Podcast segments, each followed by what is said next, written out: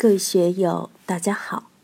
今天我们继续学习《传说庄子天道》，天道自然的精美蓝图第一讲：天地之本，道德之治第六部分。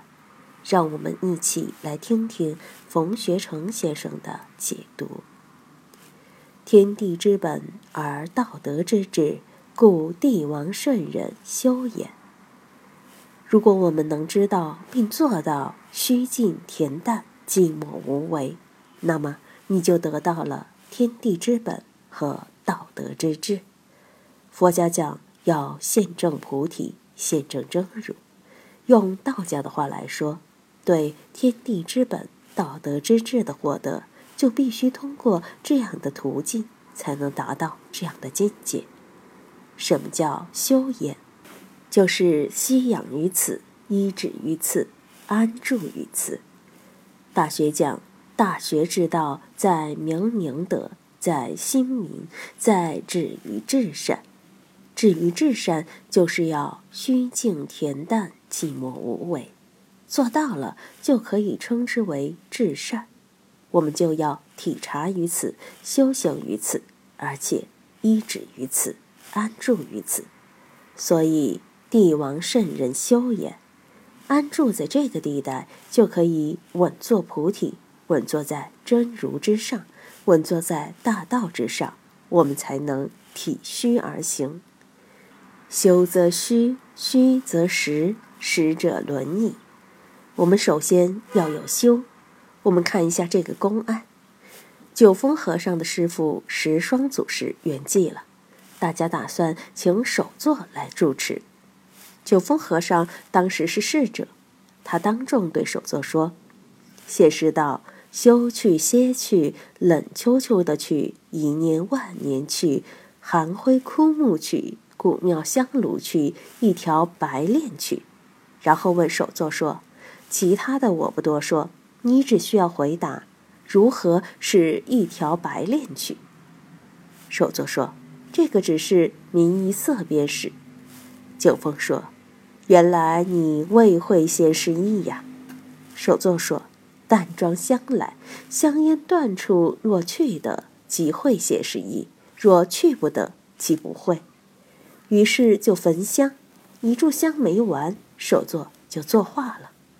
按理说这个功夫已经很好了呀，但是九峰还是不肯认可他。他拍拍首座的肩膀说。坐陀利王即不无，先师意味梦见在。为什么？首座禅定功夫不错，能说走就走，但在见地上是不是真正过关了呢？还达不到啊！所以修则虚，能真正依止在大道上，我们自然就虚了。做错利王的功夫在这里算不上什么，虚又是实的，这就怪了。为什么虚则实？我们的心若达到了这个境界，我们的心才能够真正的踏实。虚心就是公心，公心就是实。什么是实？一心不动，不为万物所动，我心踏实。这个踏实就叫得定。这个得定是得大定，不是指观上的小定，而是实实在在的根本定。所以，菜根谭说：“心不可不虚，虚则礼义来居；心不可不实，实则邪恶不入。”这里虚实是一体不二的。当年二祖见达摩，问：“我心未宁，岂失与安？”达摩说：“将心来与汝安。”二祖说：“密心了不可得。”达摩说。我与汝安心静，求自心了不可得是虚，安心是实。我们想一下这个虚和实的关系，只有一无所有，你才能拥有一切。我们手里抓住了一个具体的东西，反而就不拥有其他的了。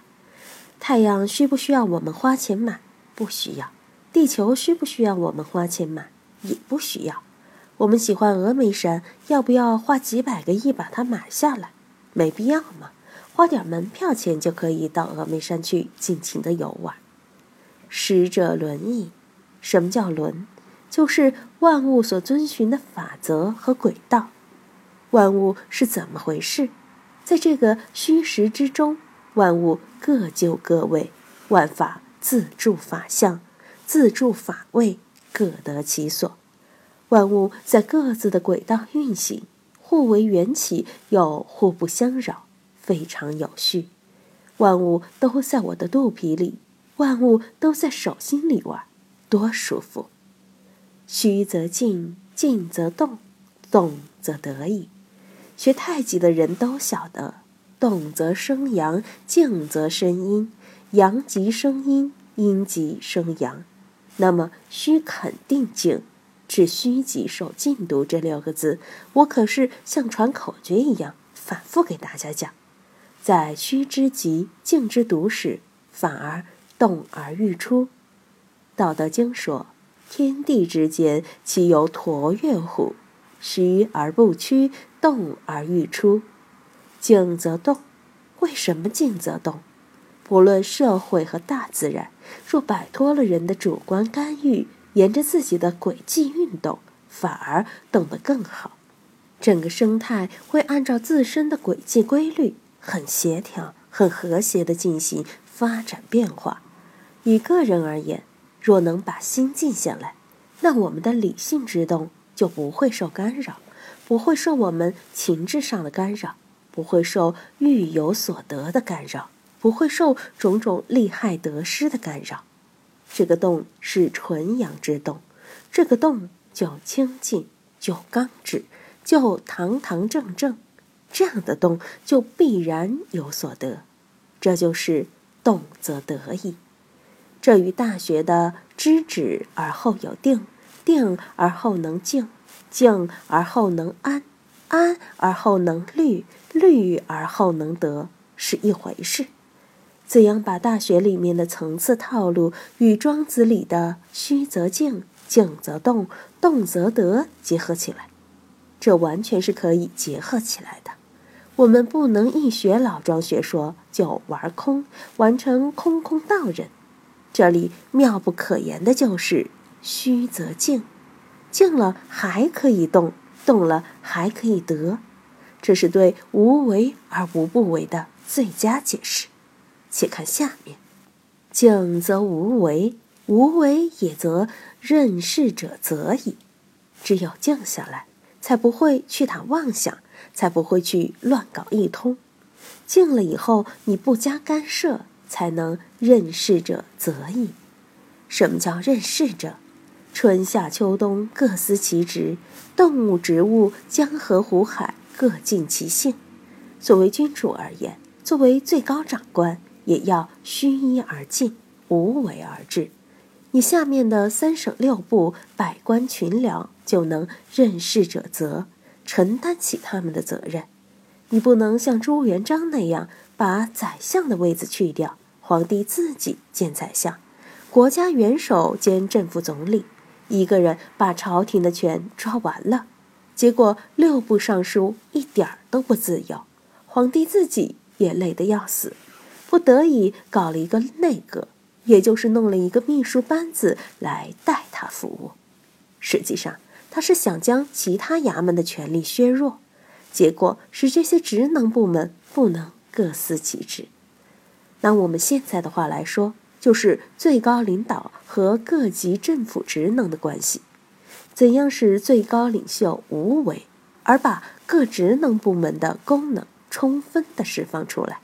中国两千多年一直在搞这个实践，这是政治上的事情。在这里，我们还是要把“无为也则任事者则已”归结到自己身上来。如果我们自己处于无为状态，那么心肝脾肺肾就能各司其职，各种状态就都会好。现在呢，我们天天注重这个营养那个营养，推荐这种补药那种补药，乱吃这样乱吃那样，一会儿补肝，一会儿补肾，一会儿又补钙，补各种维生素，补过来补过去，五脏六腑的功能都被打乱了。结果莫名其妙的病也随之而来了。我这个人还好，只要晚上把觉睡好，把子午二时守好，一碗饭就能把肚皮哄得住，就对了。如果有为的想去补心补肝、补肾补肺、强筋健骨，那么五脏六腑、四肢百骸的功能反而就被搞乱。所以无为也则任事者则矣。国家的、社会的事物我们管不着，但对自己的心、对自己身体的这一百多斤，一定要料理好，但又要处于无为状态。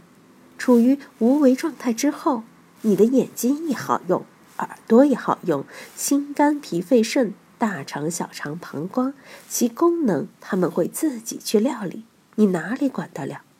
所以现在的减肥药、美容院都是有所谓，越想年轻漂亮，就越不可能年轻漂亮。